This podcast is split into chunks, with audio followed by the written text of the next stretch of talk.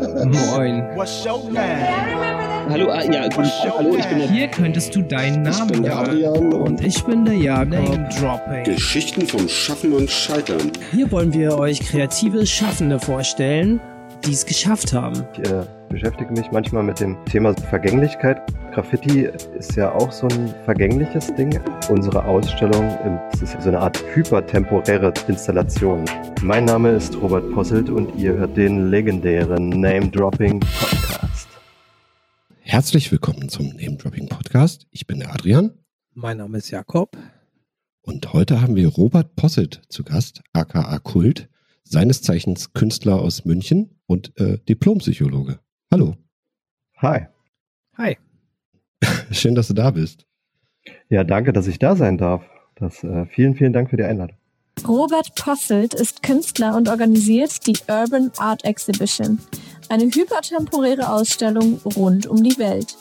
In Cottbus-Sachsendorf aufgewachsen, lebt und arbeitet er inzwischen in München.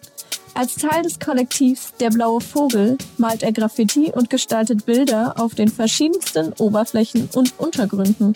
Herzlich willkommen, Robert, aka Kult. Du bist uns ja aus München zugeschaltet Genau. und wir sehen dich gar nicht. Und ähm, jetzt versuchen wir mal deinen Raum uns vorzustellen. Wenn du jetzt vor dich guckst, was siehst du? Die Raumbeschreibung. Vor mir sehe ich meinen Schreibtisch, der gleichzeitig mein Headquarter ist. Hier liegt mein Notizbuch. Das ist äh, so ein ganz verziertes mit so einer Schließ, mit einem Schließmechanismus hier. Ähm, mein Rechner läuft, ein offenes Buch, eine Schreibtischlampe und viele, viele Bilder von allen möglichen Künstlern links und rechts von mir. Was sind das für Künstler? Das sind Künstler, die mir so auf meinem Weg begegnet sind und von denen ich Kunstwerke entweder getauscht habe, geschenkt bekommen habe oder gekauft habe. Zum Beispiel ist da ein Künstler aus Barcelona dabei, Kram nennt er sich, sehr, sehr cooler Typ. Mit dem Mhm. hatten wir eine sehr schöne Zeit. Äh, Gerbos aus Madrid, Andy Kay aus Dresden und ähm, ein Bild, das ich äh, in Madrid an einer Mülltonne stehend aufgesammelt habe und mit dem Flugzeug mit hierher gebracht habe, von einer Ja. Brücke in Valencia. Ja. Und ja, noch so einige mehr. Das ist immer ganz schön, so Erinnerungen irgendwie hier auch um mich herum zu haben. Hängen die an der Wand oder ist, ist, stehen die da auf dem Boden oder wie darf ich Nee, die hängen an der Wand. Das sind alles eher so kleinformatigere Bilder. Ähm, zwei hängen mir gegenüber und äh, die restlichen hängen links an der Wand. Mhm. Noch so eine Erinnerungstafel aus Sarajevo. Ich weiß auch gar nicht, wie die da hingekommen ist, aus Holz geschnitzt. Okay. ja, irgendwie so ein Sammelsurium von Postkarten auch im Übrigen. Ja. Äh, eine Stiftebox mit Pinseln. Ja. Mhm. Mm, alles Kleber. Alles Kleber ist wichtig. Kann man immer gebrauchen. Genau wie Ja. Gafferband. Gafferband kann Ja. man auch immer und für alles Verband und gebrauchen. alles Kleber. Ja. Und äh, so eine Pop-up-Karte, wo ich jetzt gar nicht mehr weiß, wo die her ist und was das bedeuten soll. Und wenn du jetzt aus dem Fenster sehen würdest und es wäre nicht dunkel draußen, was würdest denn du sehen? Ähm, erstmal eine Reihe von Bäumen. Ähm, ich schaue Ja. so ein bisschen aufs Grüne raus, das ist ganz schön. Und dahinter ist eine Straße, die ich jetzt im Sommer immer nicht sehen kann. Ähm, und danach kommen Häuser. Ich wohne ja nämlich in einem äh, sehr, sehr großen Wohngebiet in München. Das ist äh, sozusagen so eine Art Plattenbau-Wohngebiet. Und wenn ich durch die Häuser durchschauen würde, würde ich die Alpen sehen. Wo bist du denn da? Oh, Was? In Neuperlach bin ich. Ich wohne Ach, in Neuperlach. schön. Ja, genau. Gut, äh, good Vibes hier und vor allen Dingen gute Erinnerungen an meine damalige Zeit in Cottbus, weil ich bin ja in Sachsendorf aufgewachsen. Das ist auch eines der größten Plattenbausiedlungen, die es äh, überhaupt in Deutschland gab. Ähm, genau, und von daher, das ist natürlich ganz anders jetzt hier, äh, ist ja nicht zu vergleichen, aber so kleines Ja. bisschen Erinnerungen sind schon da. Und wenn ich zwei Etagen höher gehe, dann sehe ich die Alpen. Cool. Mhm. Wo wir gerade dabei sind, so, du hast gerade Cottbus erwähnt, Aufwachsen und so. Gibt es ein Gebäude, das du mit deiner Kindheit verbindest? Ach, mit meiner Kindheit. Ja, Jugend geht auch. Ähm, also es gibt ein Gebäude, das verbinde ich mit meiner Kindheit. Das ist eben in Sachsendorf, so ein Wohnblock. Der ist tatsächlich irgendwann abgerissen worden, den gibt's gar nicht mehr, Mhm. weil sie dieses Wohngebiet eben ausgedünnt haben, nachdem der Bedarf nicht mehr so da war. Und das hat mein Vater fotografiert, wie die das, genau diesen Block ab, äh, abgerissen haben. Und das habe ich dann wiederum abgemalt und davon gibt's ein Bild. Das erinnert mich an meine Kindheit, weil da habe ich auf diesen komischen Metallcontainern gesessen und äh, war das erste Mal an der Schallschutzwand, äh, hab Graffiti das allererste Mal entdeckt und äh, ja, das war eine prägende Zeit für mich, würde ich mal sagen. Und es gibt tatsächlich noch ein anderes Gebäude, das ist auch in Cottbus, äh, ein altes, äh, so Altbaugebäude Ja. in der August-Bebel-Straße, so nennt sich diese Straße. Da äh, habe ich sehr viel Zeit verbracht mit Freunden von mir in meiner Jugend. Da hat nämlich äh, jemand gewohnt von denen und von da haben wir immer legendäre Touren gestartet äh, ins Ungewisse.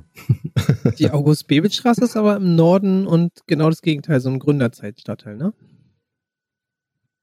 Ja, genau. Genau, genau. Es ist halt ein komplettes Gegenteil. Also, äh, genau. Das Haus ist mittlerweile saniert. Das ist jetzt nicht mehr so schön, wie es vorher mal war. Ja. Aber äh, ganz tolles Gebäude. Ich habe auch noch ein Foto davon, wie es früher mal aussah. Ganz schön. Da hatten wir dann auch mal eine Ausstellung. Hm? Ist ja abgefahren. Du sagst gerade, es wurde saniert und deswegen nicht mehr so schön wie früher, ne? Ja, es ist einfach nur die Wahrheit. Ja. Es ist halt sehr schlicht saniert und nicht mehr Ja. zu vergleichen mit dem Charme einfach dieser alten Gebäude. Das, sie hatten auch so einen ganz äh, dunklen Rauputz irgendwie dran und ich weiß nicht, den fand ich irgendwie geil und diese alten Türen und äh, die Erinnerungen kleben natürlich auch an diesem alten Gebäude. Aber ich finde generell diese sanierten Geschichten selten schön. Ähm, Adrian, merkst du, dass es da so eine Parallele gibt? Zu einem Ja, Gast, hier auch schon mal hatten? Ja, Echt? richtig. Ja. Ein Antisanierungs äh, Aktivist sozusagen. äh, nee, nee, nee. Nee, ich glaube, es ist äh, Ähm, auch ein ähm, Martin Maleschka. Leidensgenosse. Ja, ja, ja, ja, ja, Ja, den kenne ich ja ja. auch. Von dem habe ich hier übrigens auch ein Bild hängen. Na, siehst du, da schließt sich der Da Kreis. schließt sich der Kreis. Das ist äh, so ausgeschnitten aus Styrodur, glaube ich. Äh, sehr cooles Teil. Sehr Ja. cooles Teil. Habe ich hier direkt hängen, ja. Der ist Abgefahren. cool. Mit, Den mag ich. ja, mit ihm haben wir über, über Plattenbauten in Cottbus gesprochen. Deswegen Ja. mich gerade Beziehungsweise in. Eisenhüttenstadt. Ne? Eisenhüttenstadt, da hatte Verzeihung. er nämlich auch sein ähm, Wohnhaus, ich glaube zwei oder drei seiner, seine, sein Geburtshaus, oder wie kann man das so sagen? Also Ja, das, in ja, dem ja. er aufgewachsen ist, das wurde auch abgerissen und das Hm. danach auch. also das, ähm, das Ja. deswegen, ähm, ich, ich habe da gerade so ähm, Spannend, dass es bei ihm auch so war. Ne? Ich äh, beschäftige mich manchmal mit dem, dem Thema so Vergänglichkeit. Graffiti äh, ist ja auch so ein vergängliches Ding ähm, und vielleicht hängen diese Dinge miteinander zusammen. Ich weiß es noch nicht. Muss ich nochmal auf den Grund gehen. Also auf jeden Fall ist das Medium auch meistens eine Fläche, die sich an einem Gebäude befindet oder eine Mauer. Das, Das auch. Und das ist eigentlich auch nie für immer. Genau. Und wenn wir jetzt dann gleich mal vielleicht auf deine Lebensdaten kommen, das würde mich Ja. nämlich noch interessieren. Ähm, da haben wir nämlich eine Rubrik für und das macht dann Adrian jetzt mal kurz vielleicht. Die halbgare Recherche.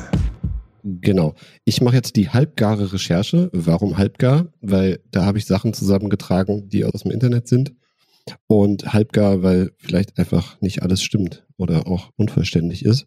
Und dann musst du reingrätschen. Ich habe hier schon mal einen Punkt, den zweiten Punkt. Ich glaube, das stimmt nicht so ganz. Aber bin ich mal gespannt. Bin gespannt. Ich würde einfach mal so ein paar Punkte runterrattern. Du bist 1983 in Berlin geboren mhm. und dann mit Graffiti aufgewachsen. Hier steht in Berlin, aber ich glaube, das stimmt nicht so ganz, oder? Ne, das stimmt äh, nicht. Genau. Aufgewachsen bin ich äh, oder mit Graffiti in Berührung gekommen bin ich in Cottbus an der Schallschutzwand äh, in Cottbus-Sachsendorf. Ah. Ähm, für so eine Bahnstrecke? Für Oder die Autobahn. Und ich Autobahn. weiß noch, dass die Autobahn eben gebaut wurde und da war die noch nicht da. Dann war die Schallschutzwand da und irgendwann haben die ersten Leute angefangen dort zu malen. Das habe ich gesehen. Ja. Und dann habe ich irgendwann entschieden, das mache ich jetzt auch. Äh, mit wie vielen Jahren bist du denn von Berlin nach äh, Cottbus gezogen worden? Also ich bin einmal nach von Berlin tatsächlich nach Cottbus gezogen, weil ich bin ja in Berlin geboren und Mhm. dann mit einem Jahr, glaube ich, oder so, also sehr, sehr Ja. früh. Früh. Ja. Dann bin ich ja nochmal von Cottbus nach Berlin gezogen. Ach so, ja, das Mhm. steht hier nicht. Ein Add-on. Äh, Hm? Wir, wir springen jetzt irgendwie 20, 30 Jahre weiter und dann haben wir es plötzlich 2004. Ähm, das Ausstellungs Ausstellungsprojekt äh, Urban Art Cottbus wird gegründet, Mhm. beziehungsweise später Urban Art. Äh, erklär mal, was war denn das? Das hat auch seinen Ursprung in Cottbus-Sachsendorf. Da haben wir uns zu dritt, zu viert zusammengetan und ähm, aufgrund der Einflüsse von einem Künstler aus Magdeburg entschieden, wir wollen auch eine Ausstellung machen mit Street Art, mit Graffiti. Mhm. Und das haben wir dann in Cottbus-Sachsendorf im Club Südstadt auf die Beine gestellt, damals eben noch sehr, sehr klein, auch auf Ja. Sachsendorf äh, fokussiert, äh, also so sage ich mal regional, regional, regional in Cottbus. Und dann ähm, ist es über die Jahre äh, gewachsen, immer größer geworden, es sind Berliner Künstler dazugekommen und jetzt habe ich vor kurzem äh, überrascht festgestellt, dass es schon die 18. Ausgabe jetzt dieses Jahr sein wird. Also dieses Ausstellungskollektiv oder dieses Ausstellungsprojekt gibt es immer noch. ja, bisschen in das ist die Urban. Art Exhibition, ne? Genau, Ja. richtig. Ja. Ja. Und da ähm, macht ihr jedes Jahr eine Ausstellung. Jedes Jahr äh, genau eine Ausstellung und die ersten zehn Jahre haben wir das in Cottbus gemacht. Ähm, und dann haben wir uns überlegt, okay, wir wollen uns eine neue Herausforderung suchen. Wir haben so ein ganz großes Jubiläum gefeiert mit ganz vielen Künstlern und so und haben gedacht, wir wollen jetzt was anderes machen. Seitdem fahren wir ein Jahr, also einmal im Jahr ins Ausland, um dort eine Ausstellung im öffentlichen Raum zu machen. Also auch nicht mehr im Innenraum, wie es vorher eigentlich der Fall war, Mhm. Mhm. sondern wir wollen halt äh, Street Art wieder an die Straße bringen, ne? weil es irgendwie auch ein bisschen paradox ist, Street Art in der Galerie auszustellen, ist ein bisschen komisch. Ja, Street Art gehört nicht ins Wohnzimmer, wo- äh, wurde ich hier zitiert in einem Interview. Ja, Ja. genau, genau, das ist Ja. es. Und äh, das, da wollten wir uns, sag ich mal, unsere, auf unsere Wurzeln besinnen. Und ähm, ja, jetzt ist es ein bisschen anders geworden durch Corona, aber das Konzept ist oder die Idee ist immer noch die gleiche. Äh, 2007, 2007 ich habe äh, eine äh, PowerPoint-Folie gefunden. Ähm, da tagte der Präventionsrat Cottbus und da Mhm. hast du äh, gesprochen zum Thema Graffiti als gestaltendes Element in der Stadt Cottbus. Da ging es um legales Graffiti und äh, Präventionsarbeit in der Jugendarbeit, ne? Genau, stimmt. Da war ich aktiv im Präventionsrat und wir haben Workshops gemacht, wo ähm, genau Graffiti ausprobiert werden konnte, wo es darum ging, legale Flächen zu gestalten, wo es ein bisschen darum ging, was sind die Folgen, äh, wenn ich irgendwo illegal sprühe. Ja. Weniger mit dem erhobenen Zeigefinger, weil ich finde, das immer so ein bisschen soll schon jeder selber entscheiden, aber man sollte zumindest wissen, worauf man sich einlässt. Also waren dann auch Staatsanwälte dabei oder auch mal die Polizei, Mhm. gesagt haben, was eben passiert. Ne? Das ist ja eigentlich eine ganz gute Information. Ich hätte mir gewünscht, ich hätte die vorher gehabt. Habe ich leider nicht. Von daher ähm, habe ich mich dafür eingesetzt, dass äh, die nachfolgende Generation zumindest wissen, worauf sie sich einlassen. Das Ja. finde ich übrigens super spannend. Vielleicht können wir das nachher nochmal thematisieren. Ähm, Gerne. Ja, können wir gerne machen. Ich hatte damit auch schon mal ein paar Berührungspunkte. Ähm, Echt? Seit 2014, genau, gibt es internationale Ausstellungen mit der Mhm. Urban Art äh, Ex Exhibition, zum Beispiel in Rom und Den Haag. Mhm. Dann war irgendwann Corona. 2019 wurde der Film Unboxing Warschau äh, vorgestellt, den du Genau. mit Vincent Grundke gemacht hast, wo es um, äh, was war das für ein Film? Im Prinzip war das ein Dokumentarfilm über unsere Ausstellungsreise nach Warschau. Ja. Also er hat uns begleitet und hat das gefilmt, was wir sonst vorher in den Jahren auch gemacht haben.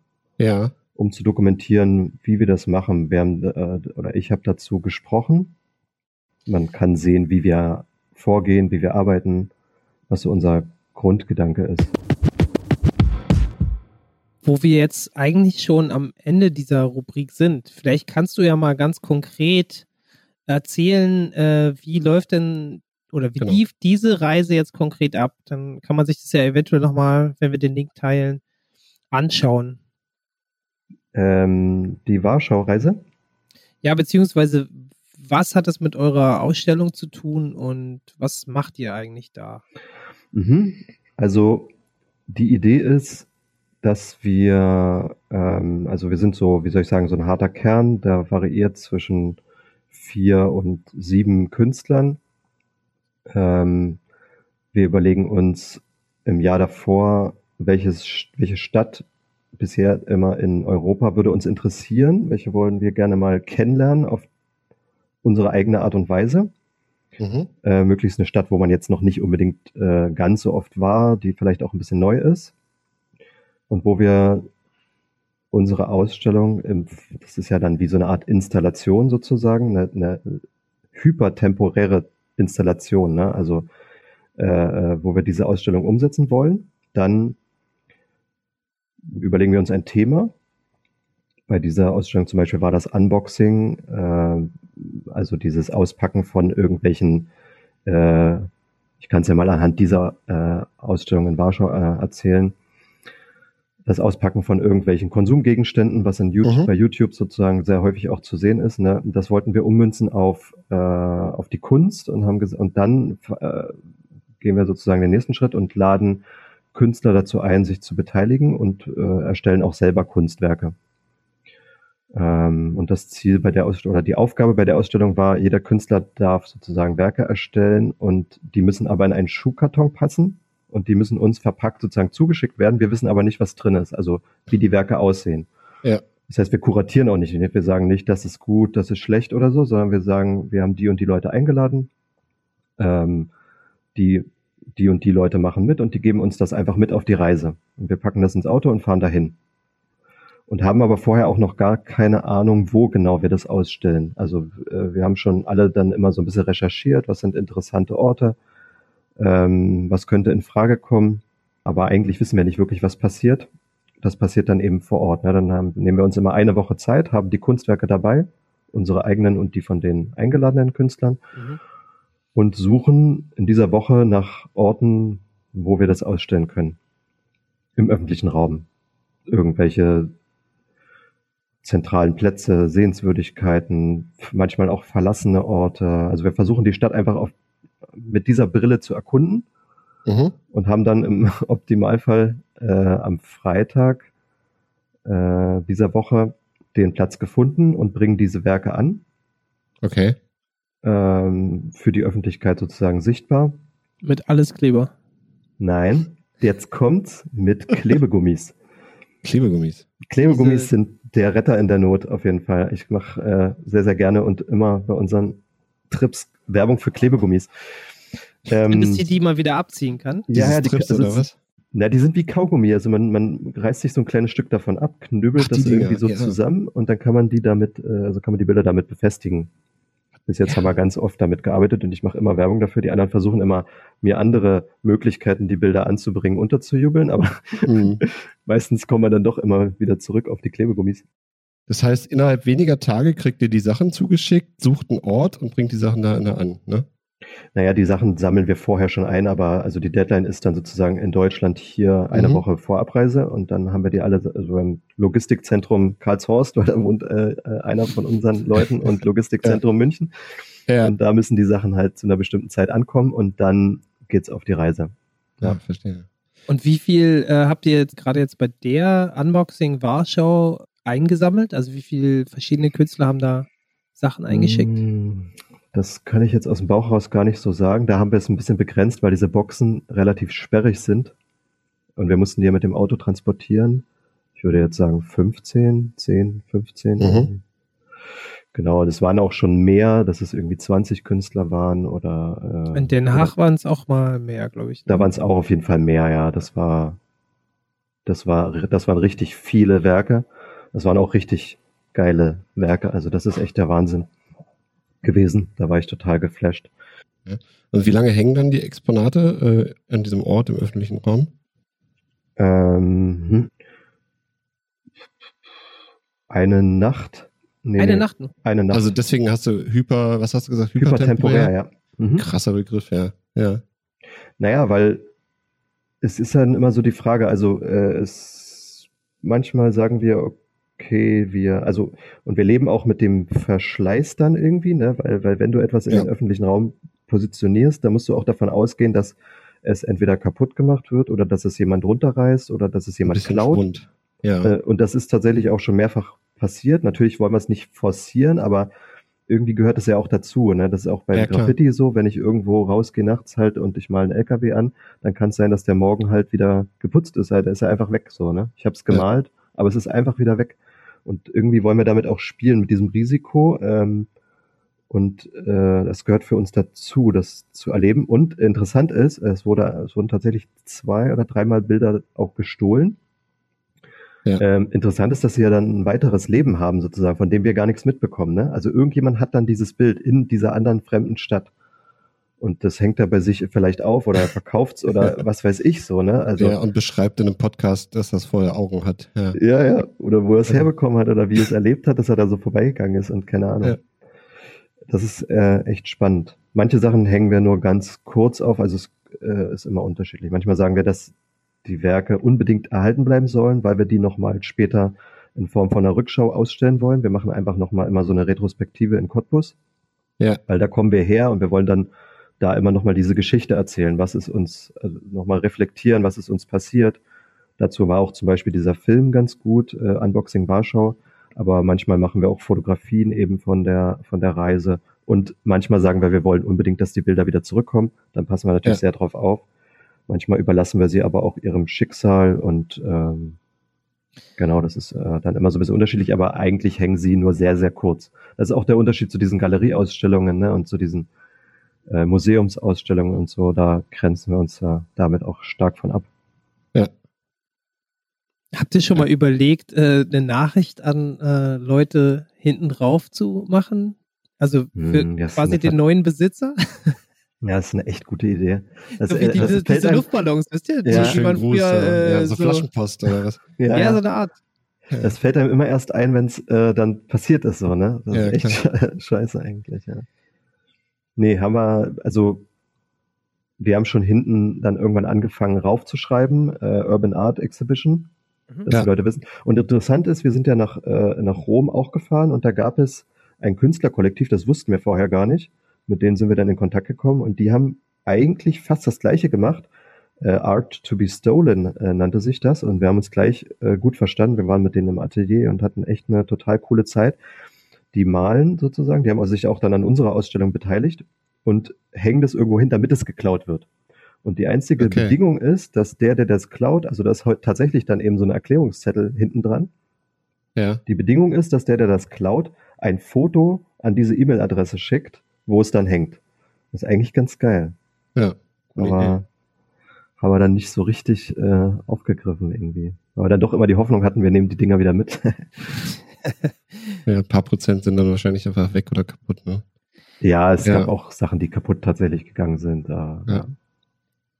Ich stelle mir jetzt aber vor, dass da schon ein relativ großes Lager vorhanden sein muss, wenn du 18 Jahre lang ähm, Rückblick Mhm. machst. Also 17 Ausstellungen habt ihr jetzt schon gemacht und dieses Genau. Jahr wäre jetzt die 18. Ja. Äh, mal Minimum vier bis sieben. Das sind ja schon ein paar Objekte. Ja, wir haben, äh, wir haben tatsächlich mh, eine Sammlung. Also wir versuchen oder ne, wir geben die Bilder den Künstlern natürlich zurück, wenn sie wieder da sind.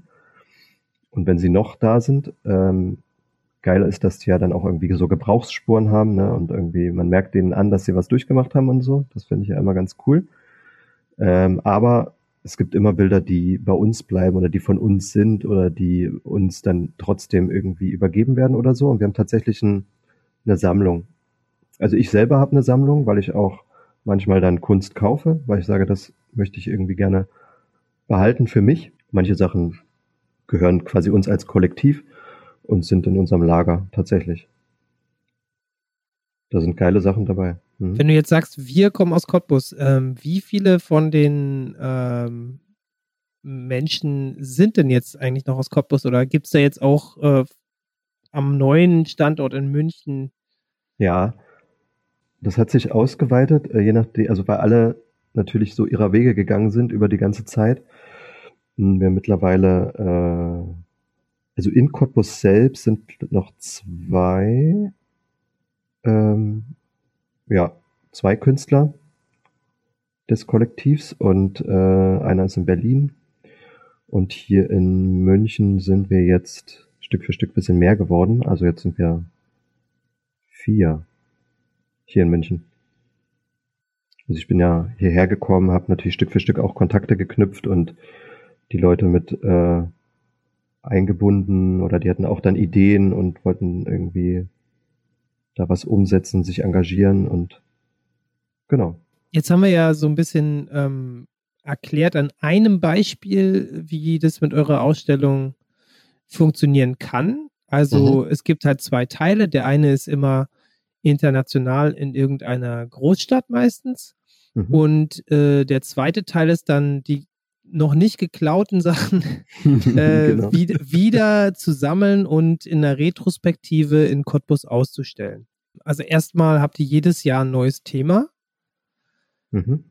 Und die andere Sache ist ja auch, du kommst ja persönlich auch von der Graffiti-Kunst und ich glaube auch eigentlich alle anderen, die da mitmachen. Ist es, stimmt es so? Ja. Also wir haben es äh, ein bisschen geöffnet. Es sind auch Künstler zum Teil die mittlerweile die, dabei, die so aus anderen Richtungen kommen. Letztens war eine Künstlerin dabei, die hat sich an uns gewandt, weil sie gerne teilnehmen wollte. Die macht so Collagen. Mhm. Ähm, das haben wir da ein bisschen geöffnet, aber der Kern, sag ich mal, kommt schon aus der Graffiti-Szene. Und könnt ihr jetzt einfach irgendjemand mitmachen oder habt ihr da irgendwelche Bestimmungen? Äh, gute Frage. Wir sind äh, semi-permeabel, dieses Wort irgendwie ah, ja, verfolgt mir. Ähm, es, ja, das ist äh, wirklich ein Konglomerat, was schon so ein bisschen auch auf äh, Sympathie beruht. Mhm. Und auf Kontakten. Also wenn jetzt jemand, das passiert nicht ganz so oft, aber manchmal schon tatsächlich, ähm, komplett Fremdes auf uns zukommt und äh, auf eine angemessene Art und Weise sozusagen Interesse bekundet, dann versuchen wir die Person mit einzubinden. Und es ist ja auch so, dass auch dieser harte Kern, sag ich mal, oder die Leute, die dann auf Reisen gehen, das äh, variiert auch so ein bisschen. Das sind nicht immer die genau die gleichen Leute. Ne? Also da ist dann mal der dabei und der hat dann aber irgendwie ein Kind bekommen und ist deswegen das nächste Jahr nicht dabei und dafür aber jemand anders und die Lebensumstände verändern sich ja auch und so. Ne? Also es ist äh, ein sich weiterentwickelndes Konstrukt. Mhm. Aber es gibt keine Bestimmungen, wo man jetzt sagt, also das wollen wir nicht dabei haben oder keine Ahnung irgendwie. Also du hast ja jetzt eben gesagt, da ist jetzt eine Künstlerin auch ähm, dabei. Wie ist denn so die Frauenquote bei euch? Schlecht. oh Mann, die ist wirklich schlecht. Wir haben es äh, ein paar Mal gehabt. Also hier in München gibt es eine Künstlerin, mit der haben wir zusammengearbeitet. Die hat ähm, was eingereicht, aber auch nur ein oder zwei Jahre.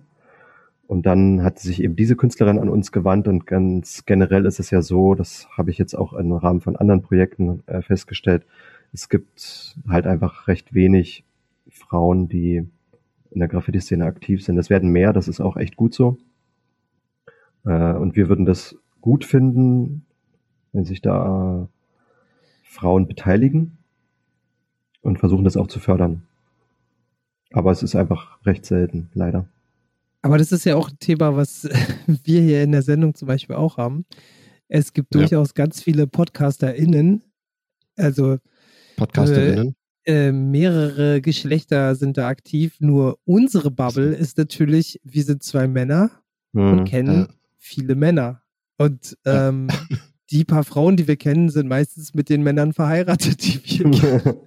ja, das stimmt. Dementsprechend ähm, ist das, glaube ich, immer eine Sache der Wahrnehmung. Also ich, ich kenne die Debatte, ähm, wer sich für sowas interessiert. Es gibt ja ähm, ein, also ich würde sagen, die Instanz jetzt im Podcasting-Bereich, wenn es ums Thema Graffiti geht, I Love Graffiti.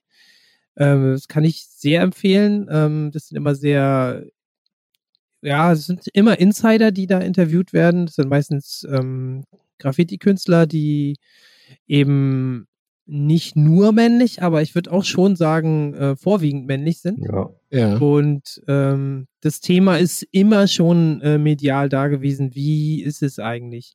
Und ich weiß halt auch, dass, ähm, dass die Szene schon auch immer von so einer männlichen Perspektive ähm, porträtiert wird. Ne? Also die, der Mhm. zum Beispiel jetzt den, das Interview macht, der ist zum Beispiel auch ein Mann.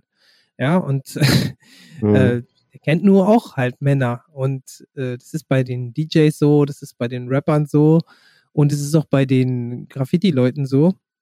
Ähm, wenn du das von der männlichen Perspektive siehst, dann denkst du immer, ja, schade, es sind eigentlich gar nicht so viele, aber vielleicht kennt man die heute auch einfach nicht. Denn, äh, also wir hatten auch schon äh, mehrfach probiert, äh, unsere äh, Quote ein bisschen anzuheben hier. Wir haben das auch Mhm. mh, naja, also Adrian, wie würdest du das da sagen? Erfolgreich kann man nicht sagen, ne? aber wir haben es geschafft, dass da auch regelmäßig weibliche Stimmen ähm, präsent sind. Ja, es ist halt wichtig, dass nicht nur Männer zu Gast sind. So. Ja. Mhm. Ja. Sonst wird Und- einfach zu einseitig. Jetzt letzte Folge hatten wir ja tatsächlich sogar die Lea, die auch die Sendung oder beziehungsweise dieses Quiz moderiert hat. Das fand ich super, Mhm. Stimmt, das habe ich mitbekommen, ja. Mhm. weil ähm, vielleicht schaffen wir es durch sie auch dann diese andere Perspektive hinzukriegen, weil ich glaube, das ist eigentlich das wirklich Schwierige. Aber ähm, wir können, wir können da ja mal weg von diesem Thema zu äh, dem, was wir vorhin schon mal angeschnitten haben, was ich Was ähm, für dich jetzt auch wichtig finde, denn wir haben ja äh, dich auch hier als Künstler und angeteasert. Und Mhm. es gibt ja das Thema Jugendarbeit auch. Mhm. Wir haben das auch eben jetzt schon in diesem Präventionsrat gehabt. Also ich Ja. kann mich erinnern, ich habe ja in Cottbus studiert und ich habe tatsächlich mal äh, mitbekommen, dass direkt an der Uni, also direkt daneben dieser schönen Bibliothek, da war so ein äh, Workshop und der war Ja. tatsächlich vom Präventionsrat und ich Ja. äh, hatte da, war da aufmerksam gemacht worden, weil ich da halt jetzt auch jemanden kannte, der da mitgemacht hat. Und ich fand es Mhm. ein bisschen weird, aber jetzt, wie Ja. du das vorhin erklärt hast, fand ich, hat es total Sinn gemacht, weil haben hier auch schon mehrere übrigens im Podcast erzählt, das kann halt relativ unangenehm werden. Ja, klar. Also, der Martin Maleschka hat das zum Beispiel auch erzählt und äh, der Ja. Björn Beton hat es auch erzählt. ja, ja. Kann ins Geld gehen? Ja. Das kann ins Geld gehen. Das kann auch vor allem das, äh, den Spaß an dieser Kunst relativ kurzfristig machen. Also es gibt viele, Ja. die äh, werden dann erwischt, haben dann Probleme mit den Eltern. Das ist nicht unbedingt nur ein finanzielles Problem, ja. sondern auch Ja. ein moralisches. Du Ja, ja. besprühst einfach eine fremde Fläche, vielleicht sogar ein Ja. Auto oder irgendeine Mauer von jemandem, der die für Geld natürlich errichtet hat, vielleicht sogar frisch gestrichen hat gerade letzte Woche und dann wirst du auch noch dabei erwischt. Und Mhm. Ja, und erfüllst den Tatbestand der Sachbeschädigung und musst dich rechtfertigen vor deinen Eltern und so weiter, ne? ja, Sachbeschädigung ist dann immer die Frage, ob das wirklich beschädigt ist. Meistens ist es ja nur ähm, Verändert. verändert.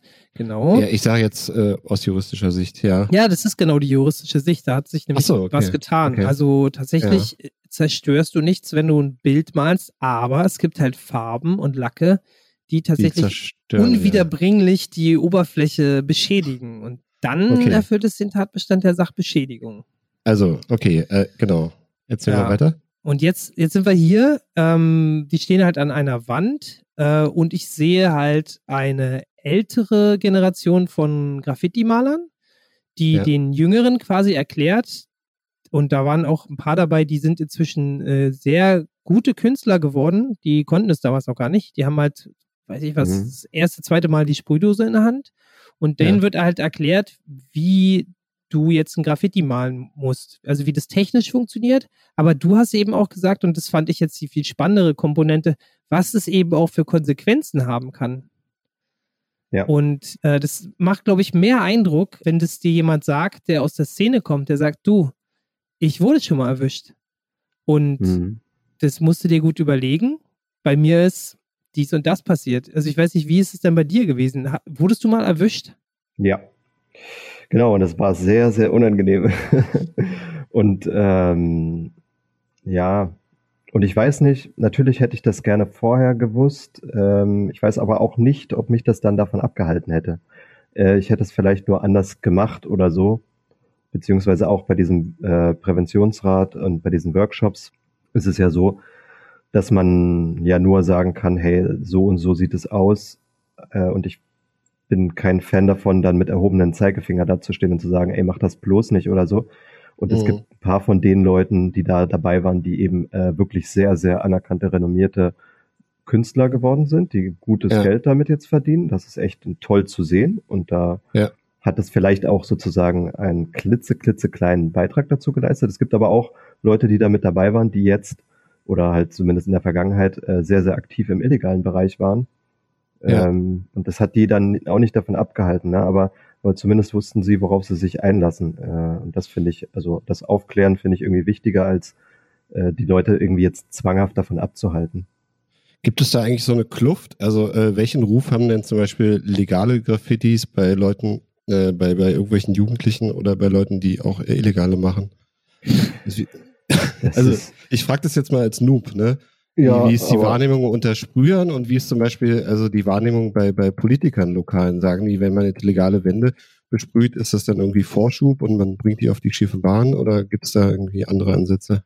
Ja, das ist eigentlich immer so ein zweischneidiges äh, Schwert. Aber nochmal zu, also erstmal zu der ersten Frage. Ähm, Ja, Es gibt schon viele oder zumindest einige illegale Sprüher, die das legale Sprühen verpönen. So, ne? Ja. Die da eigentlich sehr abfällig darüber reden, die das ähm, irgendwie so schlecht machen. Ja. Genau. Und das ist aber eigentlich, also für mich ist das so ein Ausdruck von einer Schwarz-Weiß-Denkweise so, ne? Es gibt nur Ja, legal genau. und illegal. Das ist eigentlich völliger Ja. Blödsinn. Deswegen finde ich es auch gut, dass du danach fragst. Äh, Es Ja. gibt halt ziemlich viele Lager. Ähm, es gibt die Sicht von innen jetzt erstmal nur, ne? Ist so äh, vielseitig, äh, würde ich sagen, dass das könnte jetzt äh, noch Stunden einnehmen, dieses Thema, wer Ja. wie was sieht. Also es gibt Leute, die äh, malen Züge, für die ist alles andere Pipifax. ja, klar. Ja. Dann gibt es die Leute, die sagen, ich mal nur illegal. Und dann gibt es halt wiederum die Leute, die sagen, ich mal nur schöne bunte Sachen. Ja, ja. Mhm. Ja, Aber klar. um, um da zumindest noch eine Sache dazu zu sagen, für mich ist viel interessanter, naja, was für ein Effort, sag ich mal, steckt die Person da rein. Ich ja. habe genauso viel Respekt vor jemandem, der auf eine bestimmte Art und Weise, also nicht einfach nur vor jemandem, der Züge malt, weil Züge Ja. malen kann, an, wenn man es auf eine gewisse Art und Weise macht, auch sehr einfach sein. Ne? Ja. Ähm, sondern es ist die Frage, wie geht die Person da ran? Ist da ein komplexes Vorgehen nötig? Und hat die Ja. Person sich da hineinversetzt und äh, Zeit damit verbracht und sind komplexe Zusammenhänge sozusagen irgendwie erkannt worden und, und hat die Person das deswegen auf diese Art und Weise umgesetzt. Genau das Gleiche hast du ja auch beim, beim legalen Sprühen. Ne? Also um irgendeine Fläche zum Genau. Beispiel zu bespielen, bespielen zu dürfen, das, äh, ein entsprechendes Geld dafür zu bekommen oder so, sind komplexe Vorgänge notwendig.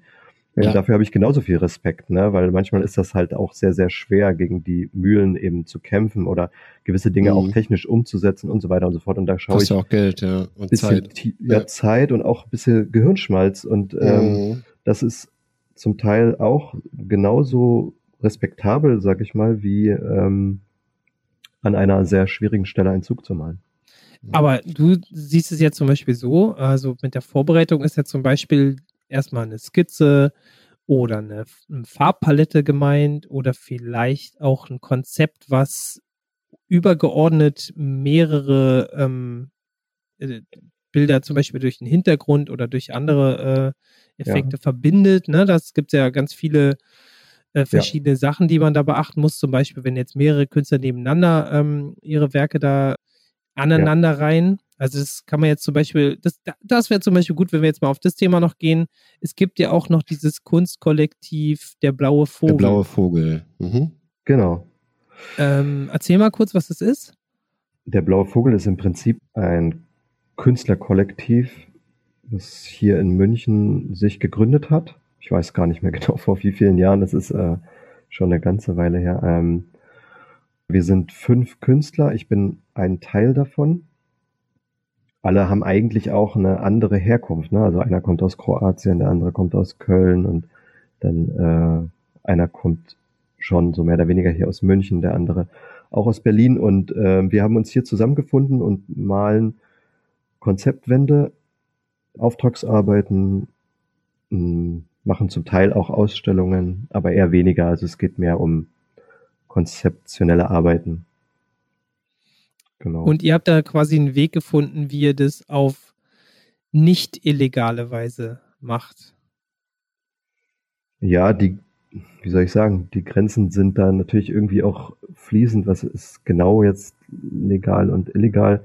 Es gibt natürlich schon auch irgendwie so Überschneidungen und so, aber unser Fokus ist ganz eindeutig auf dem legalen Arbeiten und äh, darauf dann die Geschichte des Vogels zu erzählen. Ne? Also weil, weil irgendwas malen, das ist halt an sich relativ einfach. Ähm, aber etwas mit dem Bild auszudrücken, und das ist unsere, unser Anspruch an, an unsere Bilder, das ist gar nicht so einfach. Und äh, wir haben da so gewisse Vorstellungen, gewisse Prämissen, gewisse Themen, die wir wichtig finden.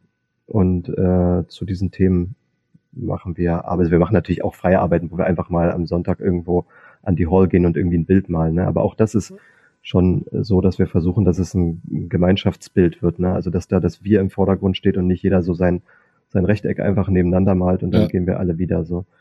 Ähm, ähm, Hall of Fame, also hast du jetzt mhm. mit Hall abgekürzt, nur mal kurz für die ZuhörerInnen, ja, die genau. das vielleicht nicht kennen, ist Oder mich.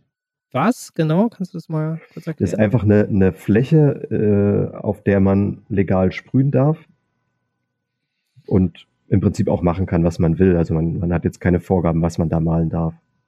Also wie bei uns in Berlin am Gleisdreieckpark, da ist auch so eine Schallschutzmauer genau. und da genau. dürfen die Leute sprühen.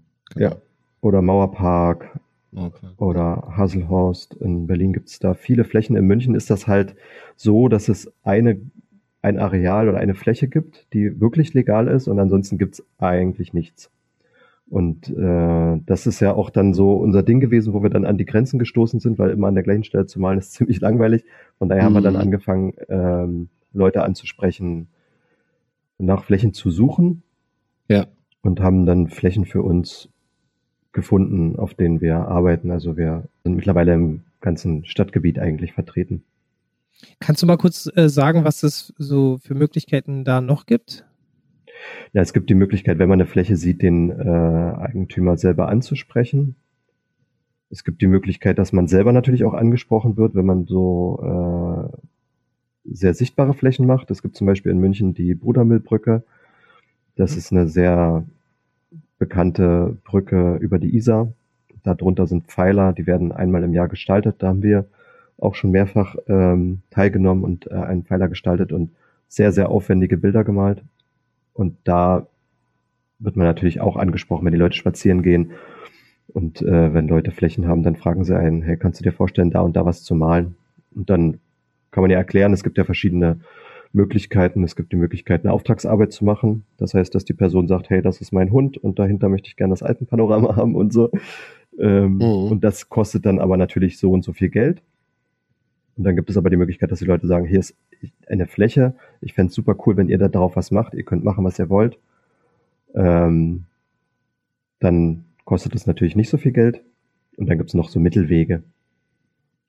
Also, weil das, was du jetzt sagst, das finde ich nämlich spannend beim Malen bei Tageslicht, wenn auch Passanten ja. vorbeikommen. Also du kannst ja mal ja. vielleicht kurz sagen, da diese große Wand, die ihr da als legale Fläche habt, wo ist die nochmal? Hier in München? Ja.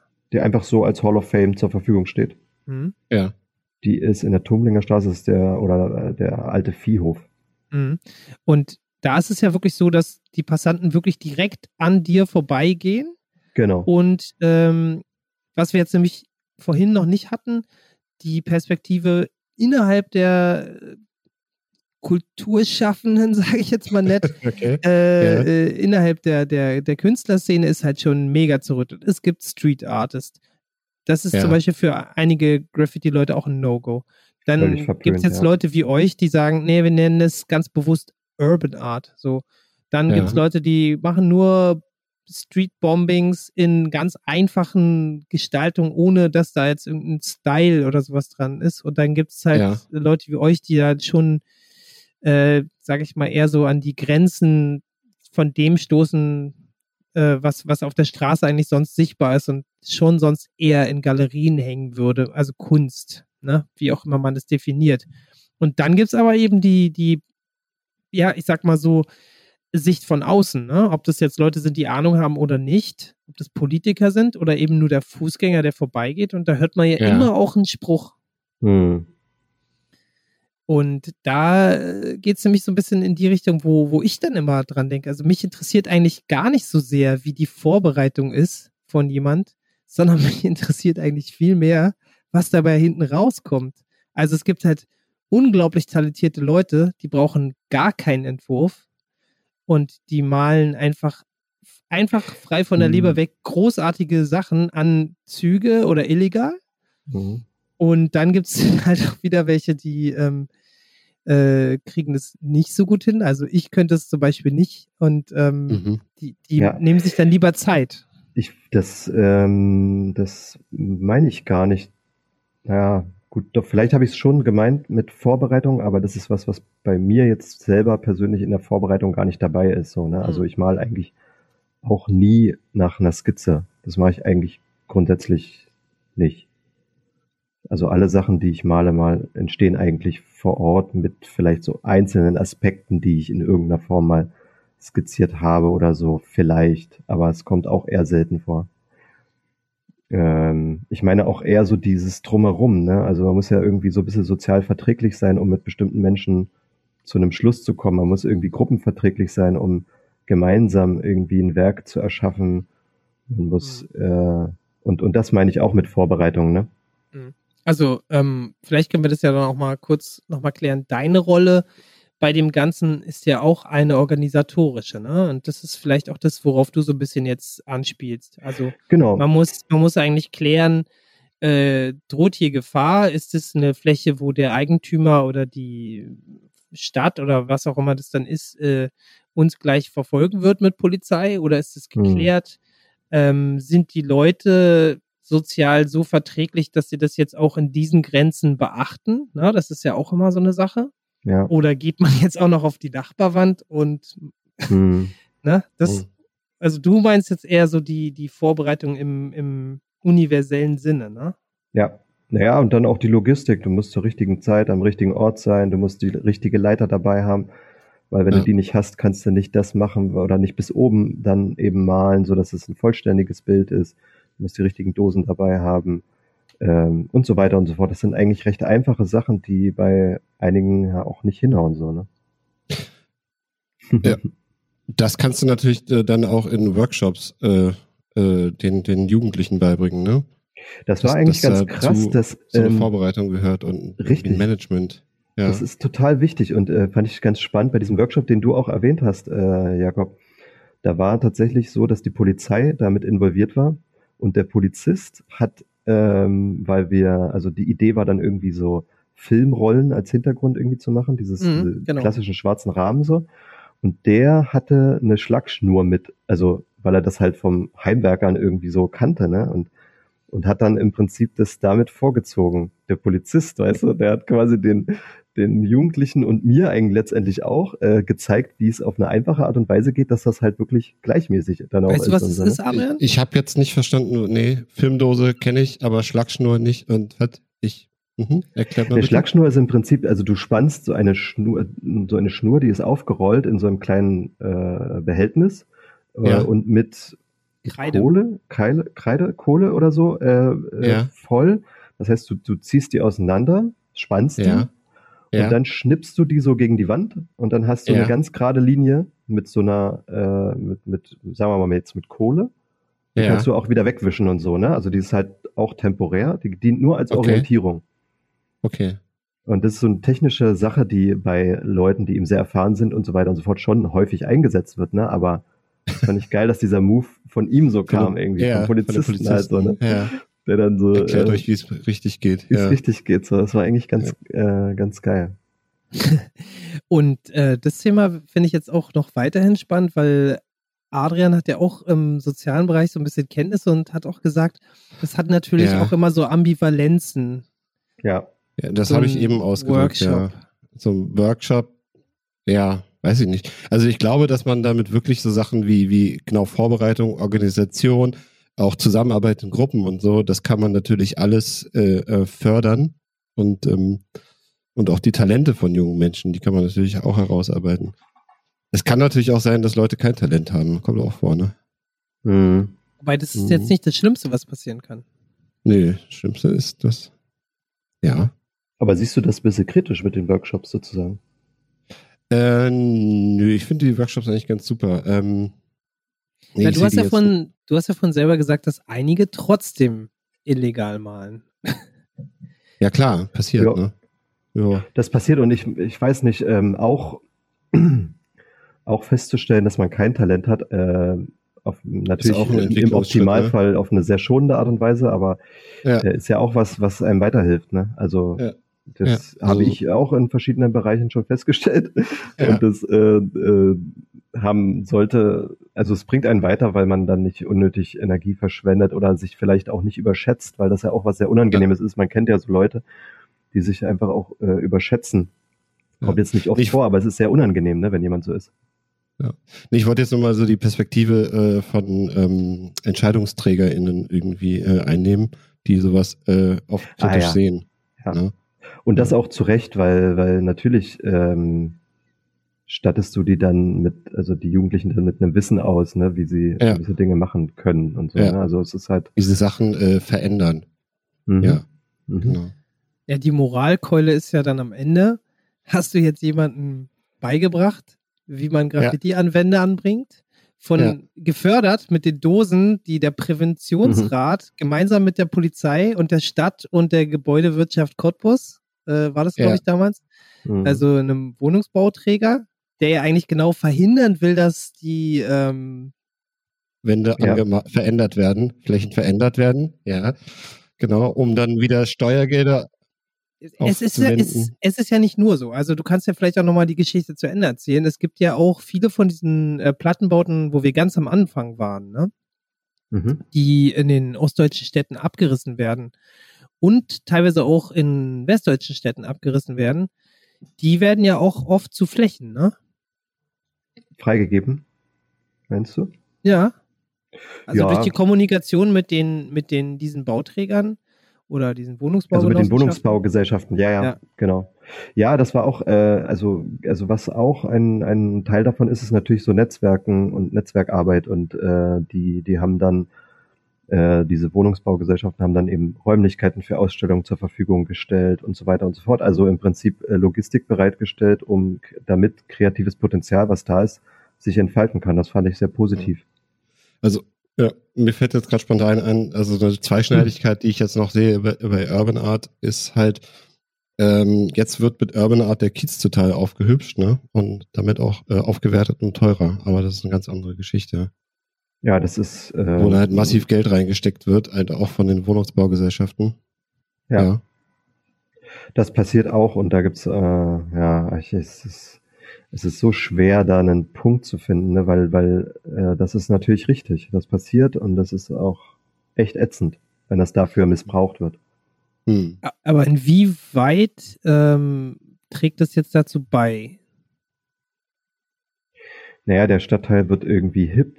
Ähm, Hip, dann kommen Leute mit Geld und die Genau. Mieten steigen. Das ist ein ganz einfacher Prozess. Also super simplifiziert jetzt, aber Aber der, Also- der Stadtteil wird ja nicht hip, weil überall Graffiti an den Wänden sind. doch, weil es dann trendy und szenisch wird. Ich glaube eher, der wird hip, weil es Galerien gibt. Ja, aber die Galerien sind äh, in der Nähe dieser Bilder. Das heißt, äh, hm. die Galerie bildet einen Nukleus und darum bilden sich Künstler, die dann die Wände in der Nachbarschaft besprühen. Hm. Ja, es hat wahrscheinlich beides, aber ich, ich habe das auch schon, äh, ja, ich, ja, ich sehe es schon auch so, dass allein dadurch, dass viel Street Art irgendwo ist und auch nochmal so gefördert wird, dass man da schon so ein bisschen das nochmal pusht, ne, dann kommen irgendwelche Bars, Mhm. irgendwelche, ähm, ja, das Viertel wird zum Teil damit einfach auch auf, aufgewertet, ja. Es ist natürlich jetzt auch wieder so, so eine zweischneidige Sache. Ne? Es ist natürlich auch schön, dass es Kultur gibt, dass es Bars gibt und so weiter und so fort. Aber Aber Ja, jetzt, und so ein ähm, Rattenschwanz. Jetzt kommen wir vom Tausendsten, Hundertsten ins Tausendste, ja? nö, ich finde, ich finde, wir kommen eigentlich an einen ganz guten Schlusspunkt eigentlich der, der Debatte, so, weil wir können ja. Ja. mal sagen, Ich kenne hier zum Beispiel in Hamburg äh, so ein Kollektiv, das äh, macht das, diese Urban Shit Gallery. Ja. Den hatten wir auch schon Kontakt. Ähm, die Ja. machen zum Beispiel in Harburg ein Projekt oder haben eins gemacht, äh, wo sie ähnlich wie ihr halt auf die ähm, Flächen gehen, die halt da sind, also legale Flächen und haben halt Ja. großflächige, ähm, gar nicht mal so temporäre, sondern wirklich langfristige äh, Kunstprojekte dann an so Brandwänden gemacht. Ja, ja, sowas. Brandwände sind ja ein beliebtes Medium. Also das, was jetzt zum Beispiel in Berlin auch äh, im Rahmen von verschiedenen Street Art Festivals schon passiert Mhm. ist. Ist Ja. übrigens spannend, dass es das in München überhaupt nicht gibt. So.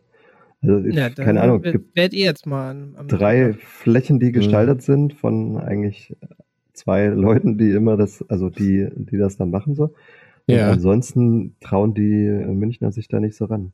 Aber da sind die Mieten halt schon so hoch, ne? Äh, München ist zu vorsichtig, hast du mal gesagt, ne? Ja. Und Ja. da stehe ich auch immer noch dahinter. Ja, vielleicht äh, ändert sich das. Wobei jetzt, glaube Naja. ich, gerade in München der Trend zu einer ähm, Hipsterisierung nicht wirklich äh, Ab- sein kann, weil der ist ist. schon immer da. so, Ja, ja, also, München ist irgendwie schon durch, die ne? Frage ist natürlich, Ja. wann neue Perlach äh, gentrifiziert Da arbeiten wir wird. übrigens gerade dran. Ach, schön, ja, erzähl mal.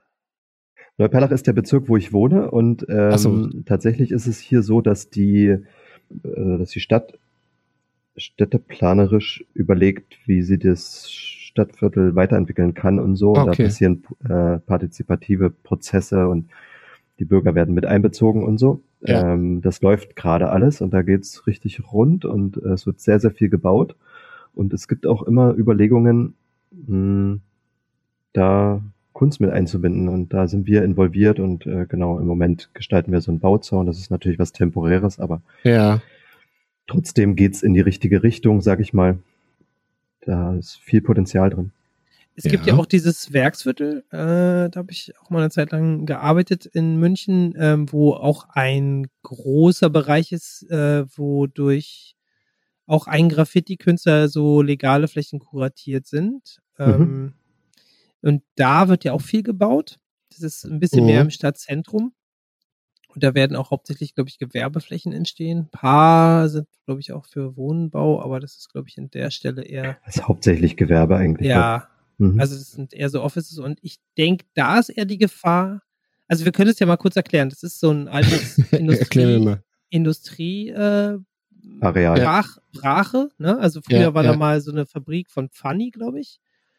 Und Hm. äh, jetzt werden da halt keine Kartoffel-Instant-Produkte mehr hergestellt, sondern jetzt ist da halt neues, hippes Wohn- und Ja, Arbeitsquartier geplant. Es war schon, es war schon lange so, ne? Also es ist schon ganz, ganz lange äh, so, dass dort ganz, ganz, also viele Clubs auch waren. Ja, Genau. gab es eine große äh, Nacht, Nachtleben-Szene, sag Also ich mal. Da, wo Platz ist, sind dann Clubs gewesen. Ja. ja, wie genau. in Berlin auch, ne? In den Freiräumen Ja. halt. Richtig. Äh, und das war auch sogar eine recht lange Zeit und Koexistenz auch mit so ein bisschen Gewerbe und ähm, auch ganz viel Graffiti-Street-Art-Geschichten und so. Ja. Und jetzt entwickeln sie es aber oder haben sie es dann eben umentwickelt, ne? Und jetzt ist viel mehr Gewerbe, die Clubs sind eigentlich alle raus und noch so ein kleines bisschen Street Art, aber eher erheblich weniger als vorher. Und äh, ein Kartoffelmuseum gibt es im Übrigen immer noch. Stimmt. Das Kartoffelmuseum. ja, genau. Ich glaube, Cool. das ist Da sogar. Ist das nicht sogar da auch, wo dieses Startup-Zentrum ist? Also da gibt es Ja. auf jeden Fall Bestrebungen, auch äh, Kultur zu halten. Es gibt da eine sehr gute ähm, Konzerthalle zum Beispiel. Ja, stimmt. Aha.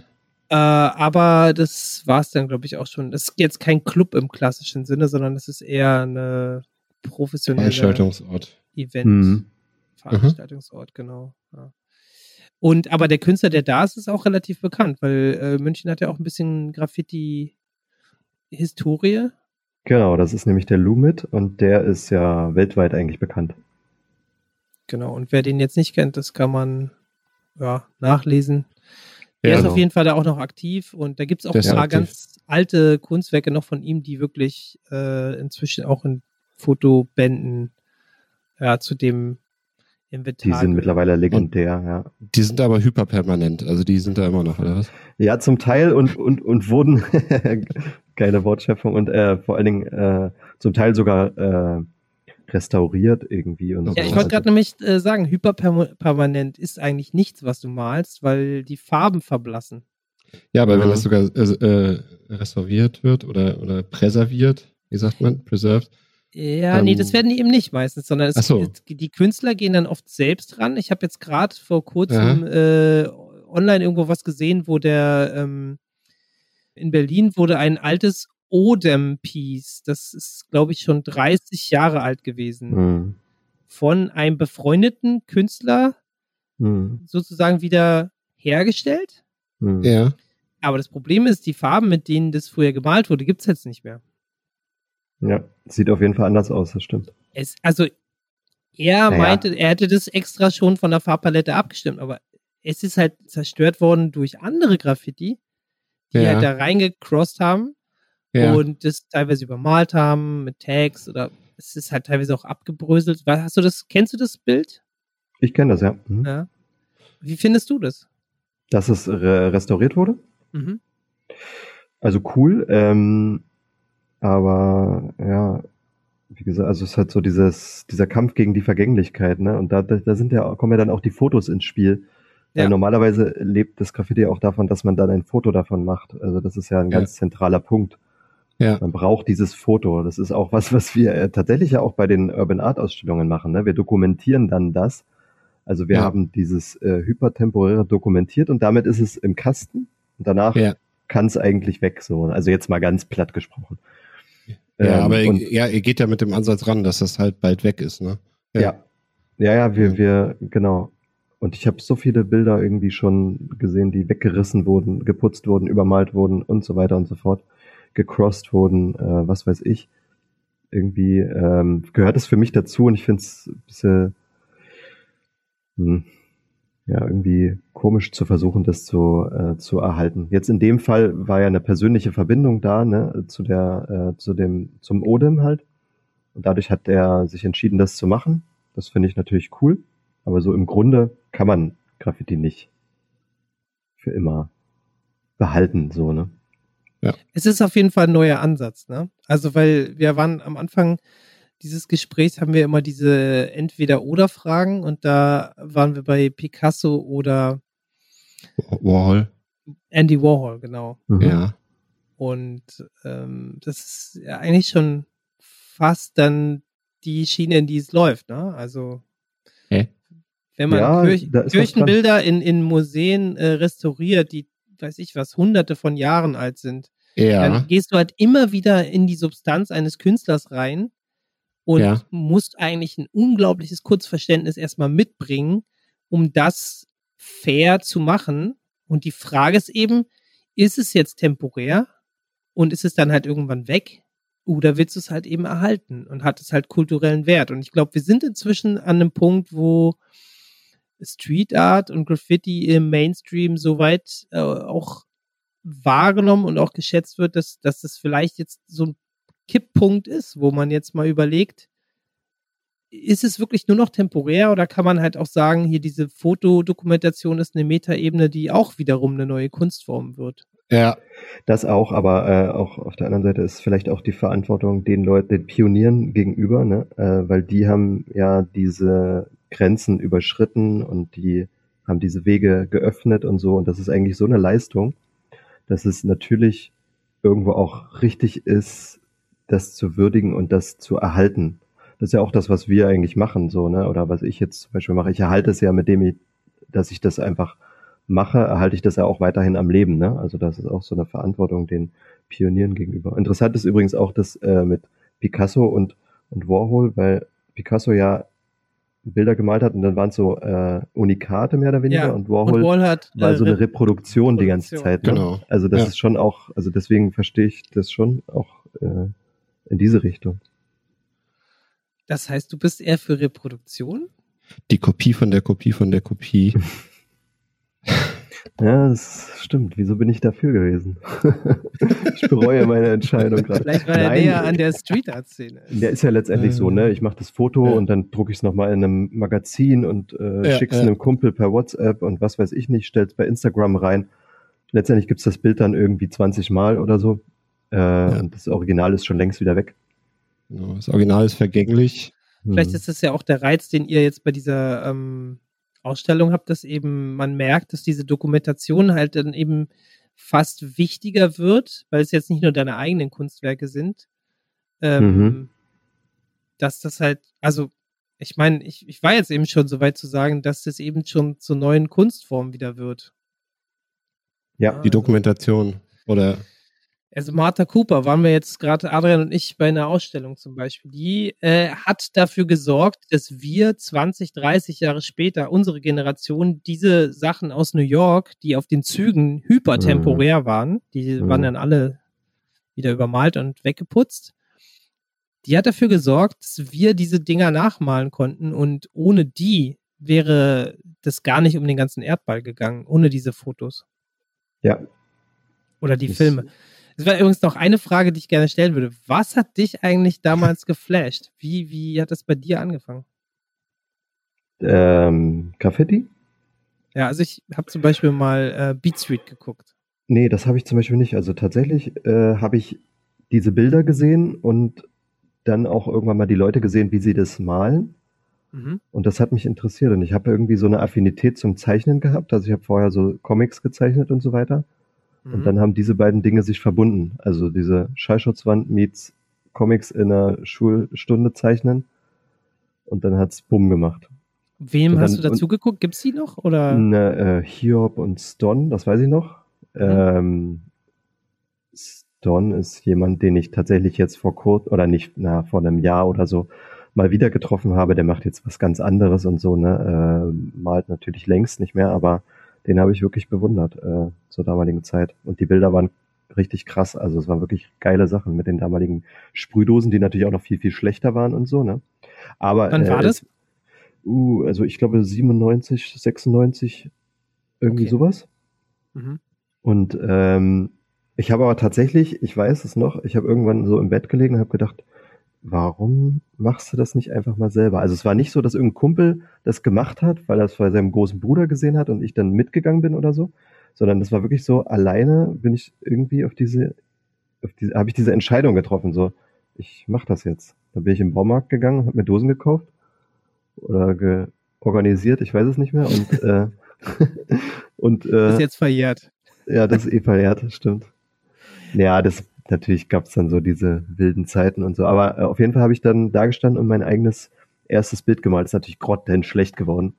Hast du da noch ein Foto von? Nee, äh, könnte sein, aber ich kann euch sagen, was ich gemalt habe. Smeso, das war mein Name und Smeso steht für Smelling Socks. Also echt ähm, komische Sachen, auf die man da kommt. Naja, aber ähm, schwarz-weiß war's. Also ich habe in meiner Jugend auch ähm, bei einer legalen Hall in der Wilmersdorfer Straße manchmal zugeguckt, wie da Leute wie Shaq oder Bastu gemalt haben. Und das Ja. war schon was, wenn du da bei diesem Kreieren zuschaust und wie du dann Mhm. siehst, wie sie aus so enger komischen, flächigen Gebilden später halt so richtig lesbare Buchstaben und Charakter werden, das war schon irgendwie ein bisschen Magie. Mhm. Das Zugucken macht Spaß, deswegen gibt's ja auch diese Videos, die ja auch immer ästhetischer gestaltet werden, so, ne? ähm, weil du bei- dann beim Prozess auch so zuguckst. Und äh, das Tun ist auch voll befriedigend, finde ich. Also so ein Fettcap, äh, das ist so ein Cap, wo halt mehr Farbe rauskommt, das ein dickerer Strahl ist und damit eine Fläche irgendwie einfach auszufüllen, das macht einfach Spaß. Das ist echt. Ja, oder inzwischen gibt's halt diese Ultra-Wide. Ja, genau. Das macht Das auch Spaß. Der technische Fortschritt, den, den hätten andere Generationen gerne gehabt. Gerne kann gehabt, man ja. Innerhalb von wenigen Minuten, also Mhm. quasi die doppelte Menge von Farbe auf eine unglaublich Ja. große Fläche bringen. Wenn du dann noch so eine Schlagschnur hast. Nee, die brauchst du da, glaube ich, nicht mehr. Achso, okay. so genau kann man dann damit nicht mehr arbeiten. Das ist eher so die Eher so Holz- für hypertemporäre Sachen. genau. Überflächige Sachen. Okay. Mhm. Äh, Ja, Leute, ey, ich fand das bisher ganz witzig. Ähm, jetzt kommen wir so ein Ja. bisschen zum Schluss und ich würde Naja, wir müssen vorschlagen, mal überleiten, ja. dass wir noch Ja. ein lustiges Ding machen. Das ist nämlich das Quiz. Jungs, habt ihr Bock auf ein Quiz? Ja, klar. Ja, Na, super. Hau raus. Bock auf ein Quiz? Drop Quiz. Ein Name-Dropping-Quiz mit Robert Posselt, aka Kult. Ähm, Im weitesten Sinne kultig Oha. ist das Thema. Mhm. Mhm. Ich habe hier Multiple-Choice-Fragen und ABC. Ihr müsst nicht reinrufen, also ihr könnt euch überlegen, was ihr antwortet. Ihr könnt auch dasselbe nehmen. Wenn jemand absolut sicher ist, die Antwort zu kennen, dann sollte er dich nicht sofort raushauen, wie ich es letzte Mal. Weil in der letzten Folge haben wir gegeneinander geküsst, Jakob und ich, und ich war so blöd, die sicheren Antworten sofort zu verraten. Ja, Adrian, das hat nichts mit Blödheit zu tun, sondern im Gegenteil. Ich, äh, derjenige, der, der eben nichts weiß, hat jetzt über 18 Folgen halt gemerkt, zum Quizzen gehört eben auch Strategie. Das heißt, Ja, stimmt. Du hast, ja, ja, ja, okay. ähm, man Gott, muss so lange macht ihr das schon mit, den, mit dem Quiz. Das ist Ja, ja, ihr habt ja jetzt. Bisschen wie bei dir, 18 Mal halt. Ja, erste, zweite Folge hatten wir einen Quiz, ja. Mhm. Dann seid ihr jetzt volljährig quasi. So, ich leg einfach mal los, ne? Anfang der 1980er Jahre eroberte der Zauberwürfel die, die Welt im Sturm. Wie heißt das Kultspielzeug auf Englisch? ah, Es ist A, der Hypercube, B, der Rubik's Cube oder C, der Color Cube. das weiß ich. Ich auch. Ja. Äh, Wer zuerst? Ich sag B. Ja, ich sag auch B. Rubik's Okay. Cube ist genau die richtige Einstiegsfrage. Antwort. Jeder ein Punkt, das ist super. Yeah. Ähm, Ist es jetzt wie bei äh, dieser bekannten Quiz-Sendung, wo es immer schwieriger wird? Ach so, naja, die erste war so ein bisschen einstiegig. Ja, das, das, Oh, fies. ja. Mich schon gefreut, hey. Endlich weiß ich. Ja, ja. Ja, weil sonst ist es sehr nerdig und ich denke immer, Ja, ja, ich habe jetzt mal ein bisschen Balance versucht. Mal gucken. Okay. Zurück in die Zukunft ist Kult. Im zweiten Teil spielt was eine wichtige Rolle? A. Ein Heft mit Sportergebnissen. B. Ein Originalkostüm von Elvis Presley. Oder C. Eine Telefonzelle. Oh shit. ich habe eine Ahnung, aber ich, Hm. äh, ich gibt es drei oder wie viele gibt es denn von diesen Es gibt Filmen? drei Zurück in die Zukunft Mhm. Teile und es wird wahrscheinlich niemals 4, 5, 6 geben. Gott sei Dank. Ich muss Ja. raten. Ja, rate doch mal. Danke. ich sag C. Die Telefonzelle?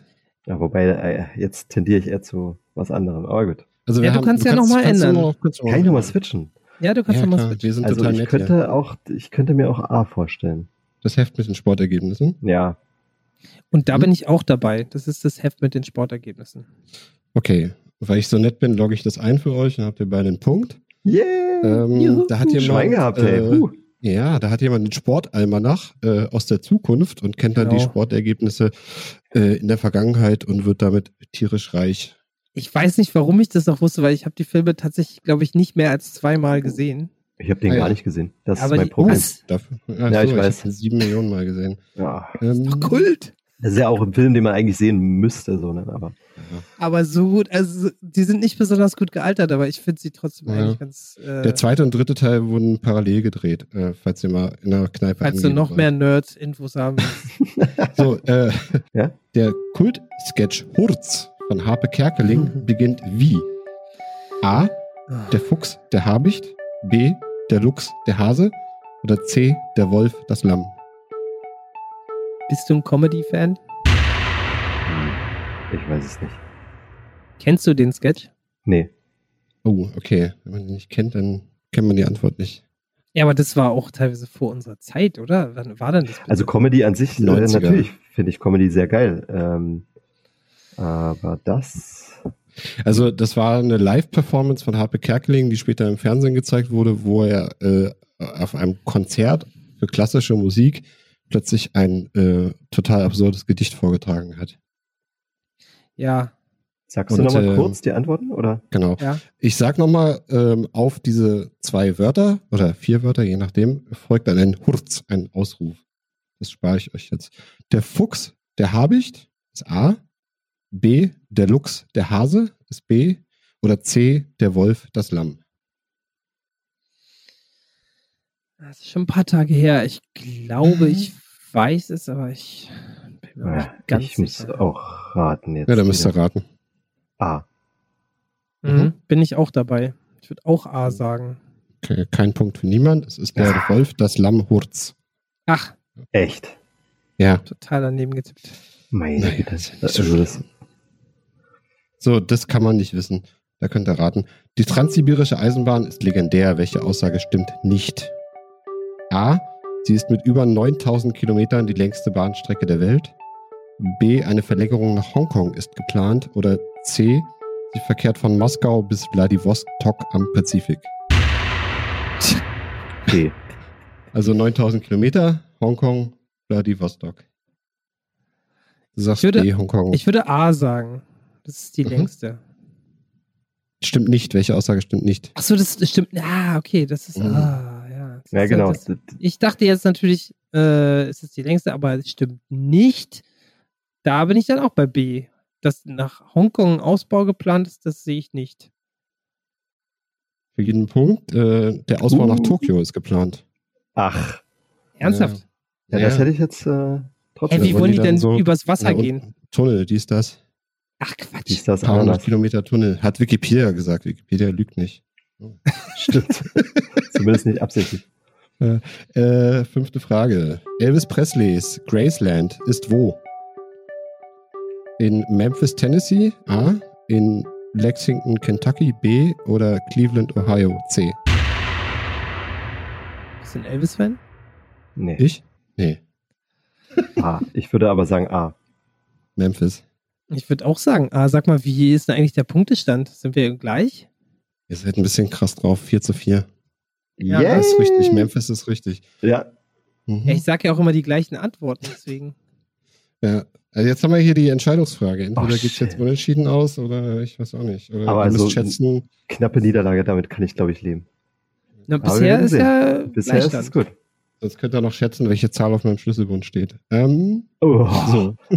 War ein Scherz. Sechstens. Stonehenge ist eine Kultstätte im Westen von England. ähm, eine von den Aussagen hier ist unwahr. Welche? A. Ein Asteroid ist nach Stonehenge benannt. B. Die Stätte wurde vor rund 2000 Jahren errichtet. Oder C. Das Monument wird mit der Artussage in Verbindung gebracht. Du willst jetzt wissen, welche Was unwahr nicht ist. stimmt. Was hast du dir ausgedacht? Was habe ich mir wieder ausgedacht? Dann kann ich ja mal äh, raten, weil du Mhm. weißt es auch nicht bestimmt, oder? Nee. Also A, Asteroid, B, Mhm. 2000 Jahre alt, C, Artussage. Ich hätte jetzt A Asteroid gesagt. Hm.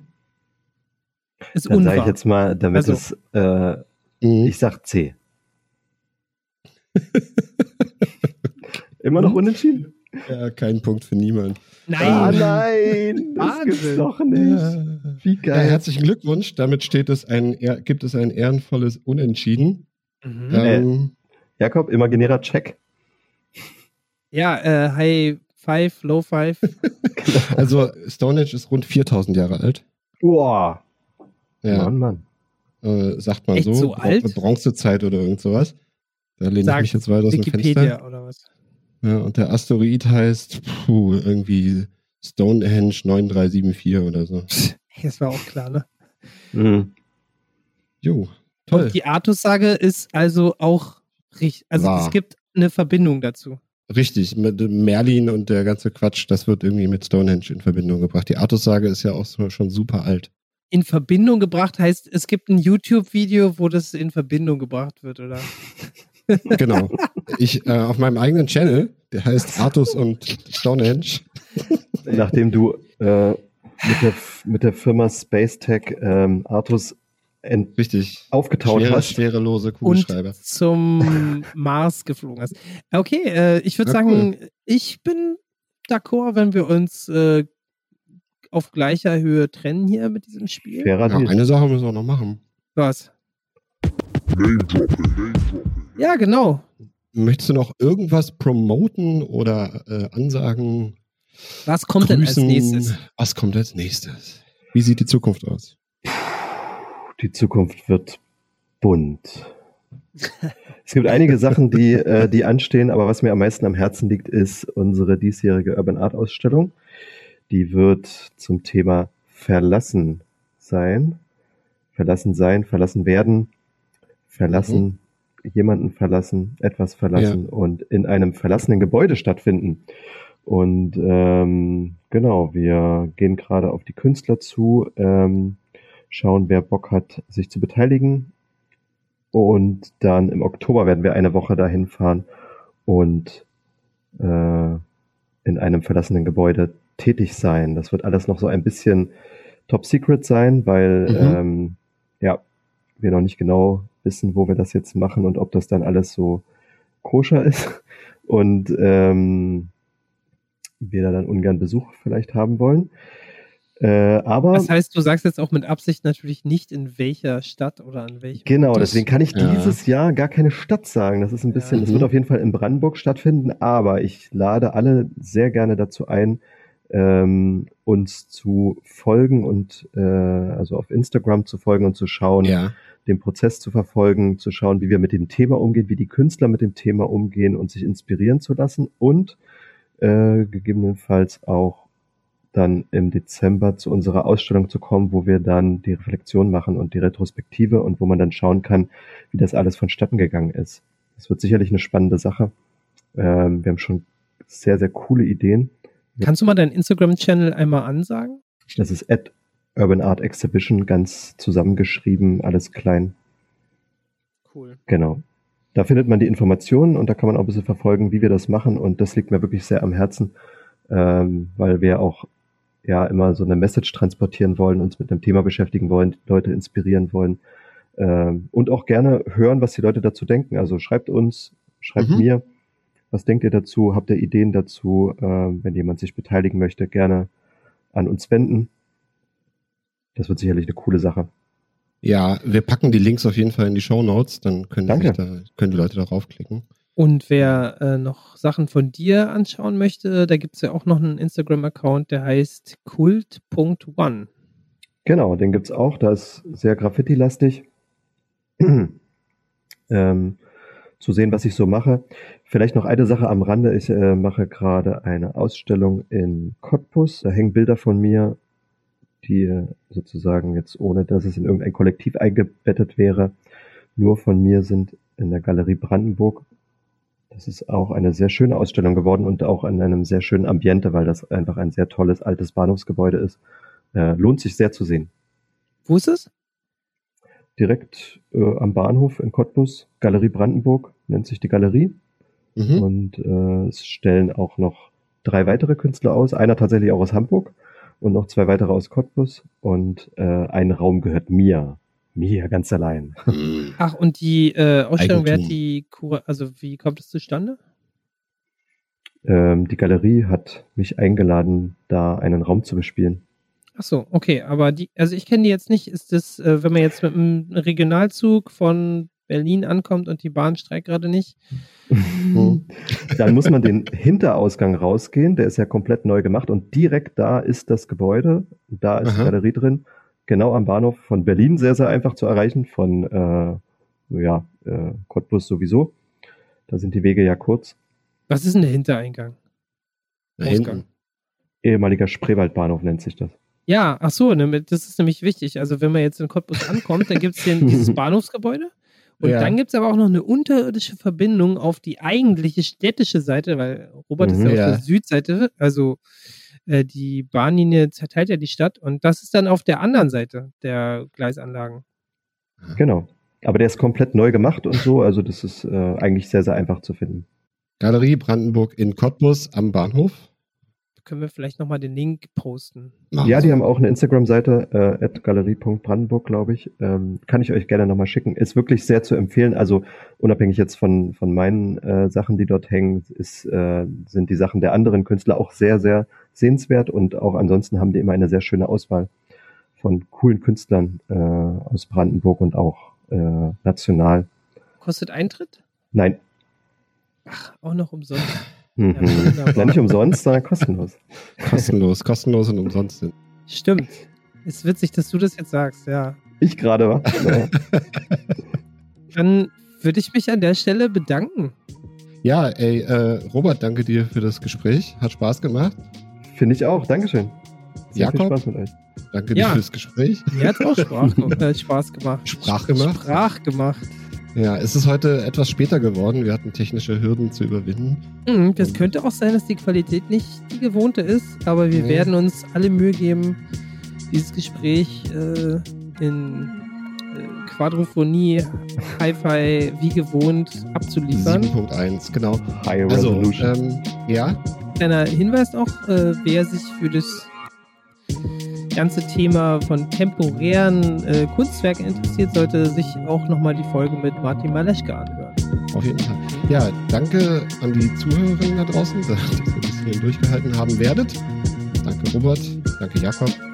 Ich wünsche euch einen schönen Abend. Bleibt Und schönen. Gruß nach München Danke, Ja, und das mache ich. an den Rest der Gang. ja, Schönen Gruß nach Berlin und nach Hamburg. Macht's gut. macht's gut. Tschüss. Ciao. Tschüss. Ciao.